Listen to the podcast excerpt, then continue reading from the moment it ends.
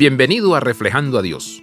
El Salmo 18 es casi palabra por palabra la canción que escribió David cuando huía del rey Saúl en 2 de Samuel 22. Siempre me he preguntado por qué se incluyó dos veces en el Antiguo Testamento.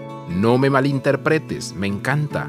Algunos eruditos creen que cuando David se acercaba al final de su vida, reflexionó sobre su pasado y todo lo que Dios había hecho por él a lo largo de los años, a pesar de sus propias fallas y deficiencias. Entonces, tendría sentido incluir esta hermosa canción.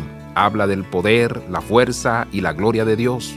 Sin embargo, David le falló a Dios. No siempre siguió el camino de Dios. David se apartó de Dios. Sabiendo esto, ¿cómo podría cantar esta canción? David pudo porque sabía que estaba perdonado. Cuando el profeta Natán confrontó a David sobre su pecado con Betsabé, David no escapó del conocimiento, aceptó la culpa y pidió perdón a Dios. Cuando le fue concedido gratuitamente, David lo aceptó y siguió adelante.